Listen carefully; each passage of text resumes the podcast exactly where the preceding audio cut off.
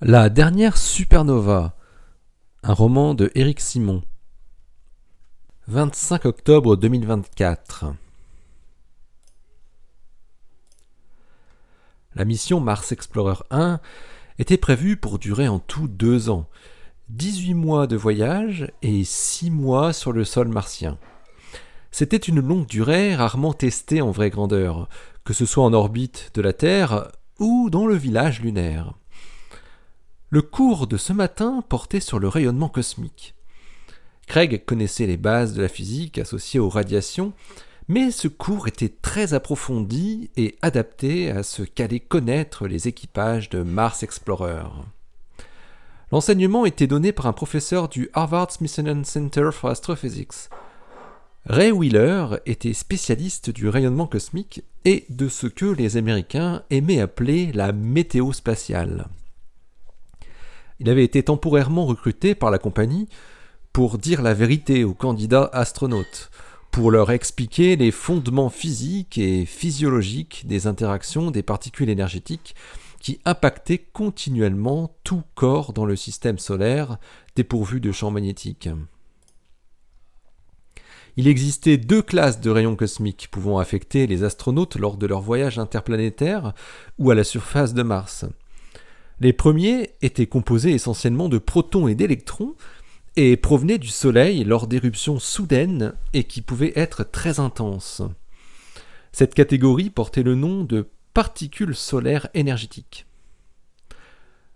La seconde classe de rayonnement, non moins dangereuse pour les organismes, était constituée, en plus des protons, de noyaux d'atomes plus ou moins lourds qui possédait une énergie colossale de plusieurs dizaines de gigaélectronvolts. Comme ces particules ionisantes provenaient d'au-delà du système solaire, elles portaient le doux nom de rayons cosmiques galactiques. Les rayons cosmiques galactiques n'étaient pas sporadiques comme pouvaient l'être les particules solaires, mais existaient avec un flux quasi constant à peine modulée par l'activité magnétique du Soleil et son cycle de 11 ans. Leur énergie était telle que presque aucun blindage massif ne pouvait être utilisé pour les atténuer dans un vaisseau spatial. Toute forme de blindage produisait même un effet inverse, par le biais de réactions nucléaires qui produisaient des gerbes de particules secondaires comme des neutrons, tout autant néfastes pour celui qui pensait se protéger. Évidemment, tous ces rayonnements cosmiques et leurs effets étaient connus depuis longtemps. Ils provenaient des explosions d'étoiles dont le résidu compact, avec ses effets magnétiques, était capable d'accélérer ces ions à des vitesses proches de la vitesse de la lumière. On savait, depuis l'envoi des premiers rovers à la surface de Mars, que la dose de rayonnement cumulée, à la fois durant le trajet et à la surface de la planète rouge, était considérable. Les astronautes, durant leur trajet aller-retour et leur séjour, intégreraient plus de doses que le liquidateur de Fukushima le plus atteint. La dose totale atteindrait 1000 millisieverts et pourrait même les dépasser, une dose responsable d'une augmentation significative du risque de cancer. Une dose 50 fois plus importante que la limite annuelle qui était autorisée pour les travailleurs de l'industrie nucléaire. C'était équivalent à faire un examen de scanner tous les trois jours. Ray Wheeler se focalisa également sur un effet biologique des particules énergétiques qui avait été découvert sur la souris au début du siècle lors d'expériences sur accélérateur. Les protons et noyaux d'atomes énergétiques détruisaient très facilement les cellules nerveuses et surtout les neurones du cerveau. L'effet était irréversible les neurones ne se régénérant pas. Le voyage vers Mars était à ce prix. Il fallait accepter de connaître très probablement les affres d'un cancer radio-induit et de subir à plus ou moins long terme les effets d'une déficience cognitive plus ou moins sévère. Le tableau n'était pas folichon. Les agences spatiales avaient travaillé durant de longues années sur des solutions permettant de réduire l'impact des rayonnements cosmiques du Soleil et des étoiles de la galaxie. Comme le blindage du vaisseau n'était pas probant, un système de déflexion magnétique avait été imaginé par la NASA, puis repris par Galactix. Mais les ingénieurs s'aperçurent rapidement que l'énergie nécessaire à la production d'un champ magnétique suffisant autour de la capsule dépassait d'un facteur 10 la quantité maximale d'énergie qui pouvait être emportée ou produite par le vaisseau. Il n'y avait pas d'autre issue que de vivre avec ce risque. L'option pharmaceutique avait été écartée car sujette à trop de controverses liées aux effets secondaires inacceptables lors d'une mission interplanétaire. Une solution avait néanmoins été trouvée pour le séjour à la surface de Mars. Enterrer les astronautes. Le régolithe martien était suffisamment dense pour servir de blindage tout en absorbant les particules secondaires. Mais il fallait pour cela les installer à 20 mètres de profondeur. Les premiers travaux martiens seraient ainsi des travaux de mine et de terrassement, à défaut de trouver une grotte accueillante. Craig March, comme la quasi-totalité des autres candidats astronautes, avait une conscience aiguë des risques que les premiers équipages devraient courir. Ils seraient utilisés en quelque sorte comme des cobayes pour les équipages suivants. Concernant les rayonnements ionisants, les astronautes des Mars Explorer seraient équipés en permanence de divers capteurs dosimètres, des dosimètres passifs enregistrant au fil du temps la dose de rayonnement reçue par les différents types de rayons cosmiques, et des dosimètres opérationnels qui indiquaient en temps réel le débit de dose en plus de la dose intégrée. Chaque astronaute devrait porter des dosimètres à la fois au niveau du thorax et au niveau de la tête. Les données seraient suivies en direct par les équipes sur Terre. En cas de phénomène inhabituel comme une éruption solaire de très forte intensité ou une éjection de masse coronale, événement pouvant être détecté en avance par les satellites de surveillance du Soleil, les astronautes ne pourraient rien faire durant la phase de transfert entre la Terre et Mars. Mais c'était différent une fois à la surface de la planète rouge, la consigne étant de rester confinés à grande profondeur jusqu'à la fin de l'éruption. Alessandro était arrivé à l'entrée du village à 19h15, à peine dix minutes après Christina. C'était parfait des champs s'étendaient à perte de vue vers l'est et le sud, où on distinguait à peine la forêt au loin dans l'obscurité. Un vent frais soufflait doucement en provenance de l'est. Qu'est-ce que tu m'as préparé ce soir? demanda le grand brun athlétique à sa chair et tendre en s'approchant d'elle lentement. Christina avait la tête fixée vers le ciel et lui répondit sans se retourner vers lui. Tu devines pas? Bah non, c'est quoi? Qu'est-ce qui se passe? Puis pourquoi ici? Regarde cette étoile là. Celle qui est un peu rouge orangée, au sommet du trapèze d'Orion. Tu la vois? Christina tendait son bras en pointant son index comme si elle allait toucher le ciel. Euh ouais. Si je te disais qu'elle va exploser, tu me crois? Hein? Elle va exploser maintenant? Eh ouais.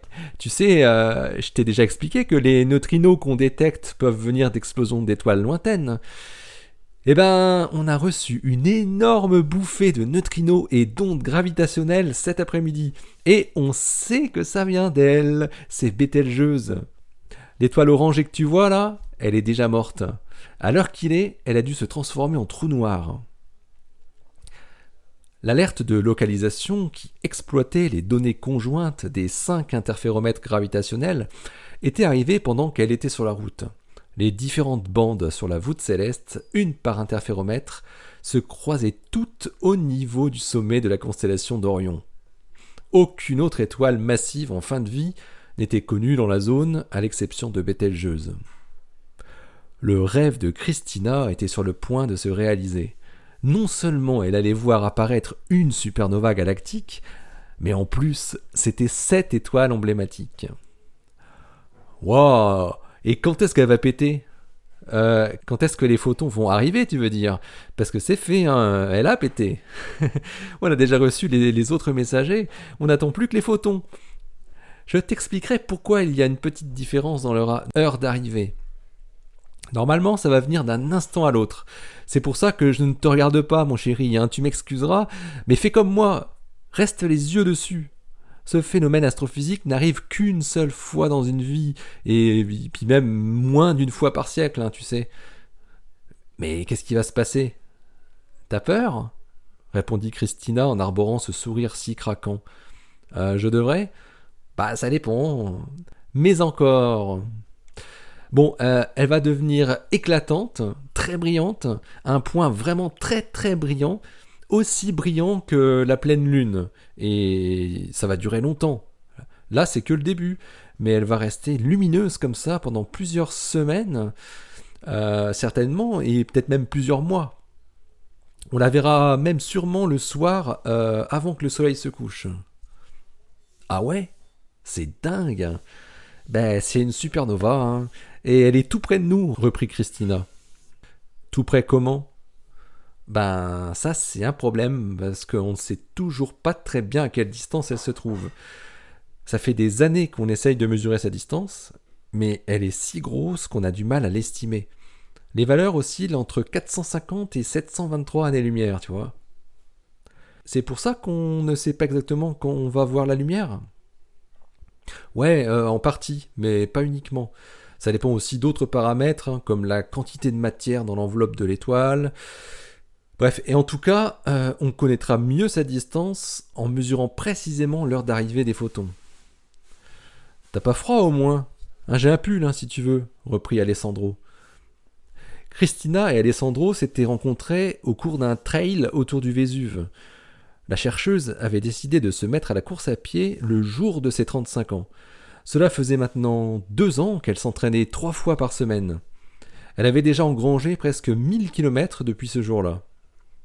Le trail du Vésuve était un incontournable. Le trajet faisait le tour du volcan et empruntait des chemins imposant un dénivelé incomparable. Alessandro aimait la course depuis toujours. Lui qui passait ses journées devant son écran d'ordinateur à scruter les trajectoires de drones, prenait la première occasion pour aller courir, n'importe où, en ville ou ailleurs. Ils avaient connu un véritable coup de foudre sur les pentes du Vésuve alors que l'orage menaçait. Tu m'as pas répondu sur la question de si c'est dangereux, reprit Alessandro. Ne me regarde pas, Alex. Regarde les yeux sur Bételgeuse. Bon, il euh, n'y aura pas que de la lumière visible, il y aura aussi des rayons gamma. Mais c'est pas dangereux pour nous, ne t'inquiète pas, elle est assez loin. Et comme elle va produire un trou noir, elle est moins dangereuse qu'elle aurait pu l'être. Comment ça? demanda Alessandro, qui adorait quand Christina lui faisait les cours d'astronomie. Et pourtant, elle était plutôt spécialiste des particules. Quand il lui faisait remarquer ça, elle lui répondait toujours qu'elle étudiait surtout des astroparticules, et que c'était une branche de l'astrophysique. En attendant qu'elle pète, tu veux que je te fasse un cours rapide sur la mort des étoiles, chérie? Ok, bon, c'est simple, tu vas voir. Et continue à scruter Bételgeuse. Bon, euh, tout dépend de la masse des étoiles. Quand une étoile possède une masse plus grande que 8 fois celle du Soleil, sa mort est prévisible elle explosera pour faire une supernova, comme celle-là. Tu vois, Bételgeuse a une masse d'environ 19 masses solaires. Boum En dessous de 8 masses solaires, comme le Soleil par exemple, qui fait une masse solaire, hein, tu me suis? Ouais, ouais, souriez Alexandro, continue. Bon, pour les petites étoiles, leur fin de vie est différente. Elles se mettent à gonfler démesurément jusqu'à disperser leur enveloppe de gaz qui va former ce qu'on appelle une nébuleuse planétaire. Mais ça n'a rien à voir avec une planète, hein, euh, comme tu le sais. Et à la fin, il ne reste plus que le cœur de l'étoile qui s'est effondré sur lui-même pour se transformer en une étoile de carbone et d'oxygène très dense qu'on appelle une naine blanche. La masse des naines blanches ne peut pas dépasser une certaine valeur, exactement 1,44 masse solaire. Et sinon, qu'est-ce qui se passe? Bah, elle explose. Mais c'est un autre type de supernova. Celles-là, on les appelle des supernovas de type 1A. Et quand elles explosent, elles dispersent toute la matière de feu la naine blanche. Mais ça arrive seulement si l'étoile naine blanche se trouvait en couple avec une autre étoile et qu'elles étaient suffisamment proches pour que de la matière de l'étoile compagne se retrouve accrétée sur la surface de la naine blanche au fil du temps. Quand la naine blanche gagne de la masse, il ne se passe rien de spécial, mais quand la masse totale dépasse la limite de Chandrasekhar, le fameux 1,44 masse solaire, boum Déflagration thermonucléaire. Alessandro était à nouveau sous le charme de Christina. Elle continuait à expliquer les explosions d'étoiles sans jamais tourner la tête de peur de rater le moment fatidique. Alors pour les étoiles qui ont une masse plus grande que huit fois celle du Soleil, elles ne gonflent pas, au contraire, elles s'effondrent violemment sur elles-mêmes. Leur cœur ne peut plus résister à la pression énorme de la masse parce qu'il ne peut plus produire de fusion nucléaire. Il est constitué entièrement de fer. Tout se passe en une fraction de seconde. Et c'est ce qui vient d'arriver à Betelgeuse il y a quelques heures. Euh, tu veux dire il y a 600 ans et quelques Ouais, si tu te places dans le référentiel de Betelgeuse. Mais moi, je parle des événements qui se déroulent ici et maintenant, sur Terre, notre temps à nous. Ah, j'ai toujours un peu de mal à faire la part des choses avec cette notion d'information qui prend du temps à passer d'un point à l'autre de l'espace. Ah ouais, on appelle ça le problème de la simultanéité. C'est juste lié au fait que la vitesse de la lumière est est. Hein. Bref, euh, pour en revenir à Betelgeuse, son cœur s'est effondré, puis ce sont ses couches externes qui, à leur tour, sont tombées violemment vers le centre, avant de produire un gigantesque rebond sur le cœur effondré, avec une onde de choc gigantesque.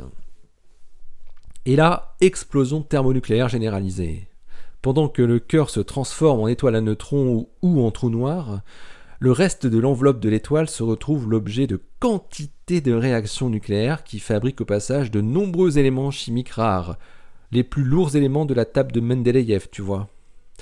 Et ces résidus sont éjectés à grande vitesse par l'onde de choc.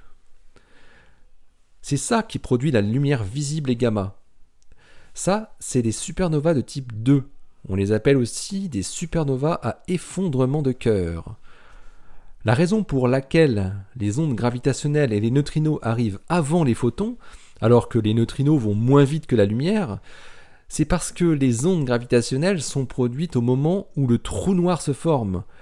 Les neutrinos, eux, sont émis en très grande quantité tout juste avant et encore un peu après et les réactions nucléaires multiples ont lieu légèrement après, mais surtout les photons qui sont produits au cœur de ce qui est le résidu de l'étoile doivent sortir de tout ce gaz et ce plasma en transmutation et ils interagissent de multiples fois, étant parfois réabsorbés, créant de nouvelles réactions photonucléaires, interagissant de manière incessante avec les électrons du milieu. Bref, euh, au final, une bonne partie d'entre eux se retrouvent sous la forme de lumière visible qui sort de l'enveloppe en expansion quelques heures après l'effondrement du cœur. Et la luminosité va persister tant que des éléments radioactifs seront encore présents dans le résidu de l'étoile. Ok. Et donc là, euh, il va y avoir un trou noir ou une étoile à neutrons? Ah, bonne question, mon chéri. Normalement, un trou noir. Ouais, euh, un trou noir. En fait, euh, est un peu bizarre. Elle fait 19 masses solaires, donc normalement, elle devrait produire une étoile à neutrons. Parce que normalement, ce sont les étoiles de plus de 45 masses solaires qui produisent directement un trou noir. Mais en fait, on sait depuis environ 6 ans que le cœur de Betelgeuse est anormalement massif. On pense même qu'elle a absorbé une petite étoile compagne. Depuis les travaux remarquables d'un certain Lindart et de ses collègues de l'université de Stockholm, on sait qu'elle va nous faire un beau trou noir. Tout le monde en est maintenant convaincu. Son cœur doit faire 8 masses solaires, tu te rends compte? Pour une masse totale de 19 masses solaires. Enfin, elle faisait 19 masses solaires. Et euh, ça veut dire que ça sera le trou noir le plus proche de nous. C'est génial, non? Ah bah ouais, hein, si tu le dis. Ricana Alessandro, qui commençait à sentir un engourdissement dans le cou. Et euh, on en connaît beaucoup des trous noirs comme ça? Bah non, pas tant que ça. Ces trous noirs ont une masse de quelques masses solaires, jusqu'à quelques dizaines de masses solaires. Mais d'après les statistiques que l'on tire de la vingtaine de spécimens connus, on pense que notre galaxie en abrite à peu près 50 millions. Bon, c'est quand même très peu par rapport au nombre d'étoiles totales de la Voie lactée, hein, tant qu'on viendra. On avait beaucoup parlé du gros trou noir du centre de la galaxie, je me souviens, quand on a vu l'image il y a 5 ans, cette espèce de blob orange là. Mais c'est vrai, on parle jamais des petits trous noirs. Oui, mais Sagittarius à étoile, c'est quand même autre chose, hein. c'est normal qu'on en ait autant parlé. C'était quand même une sacrée prouesse, hein, cet hyper télescope virtuel. Et puis il y a... Oh putain, regarde Oh putain Oh la vache Waouh Ce fut le flash, ou plutôt l'allumage de ce phare. Leur regard était porté sur Bételgeuse et sa teinte orangée. Ils la regardaient à cette seconde précise ils reçurent ces premiers photons gamma dans leurs pupilles dilatées, incrédules et joyeux en même temps, et pour tout dire, inconscients de ce qui se passait dans la stratosphère. L'éclat presque aveuglant avait d'abord pris une teinte bleue, durant les quelques premières secondes qui les laissèrent sans voix, figés. Puis la blancheur fantomatique prit le dessus. On aurait même pu croire qu'elle produisait des ombres aux alentours. Le moment que Christina attendait depuis enfant s'était finalement réalisé. Rien ne serait plus comme avant.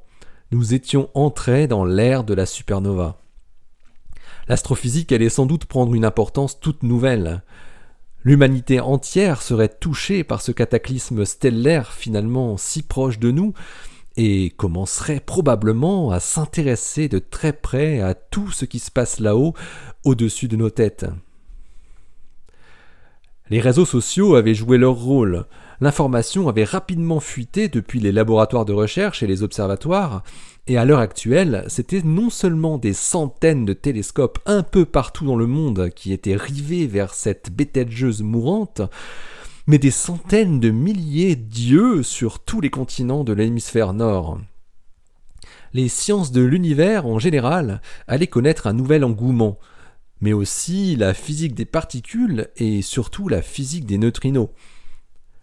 Grâce aux multiples détections de la bouffée de neutrinos de Betelgeuse, que ce soit en Antarctique, au Japon, en Méditerranée ou aux États-Unis, nul doute que cette particule étonnante n'aurait bientôt plus aucun secret pour des milliards d'hommes et de femmes qui auparavant ignoraient jusqu'à l'existence de ce monde fugace des particules produites dans les étoiles.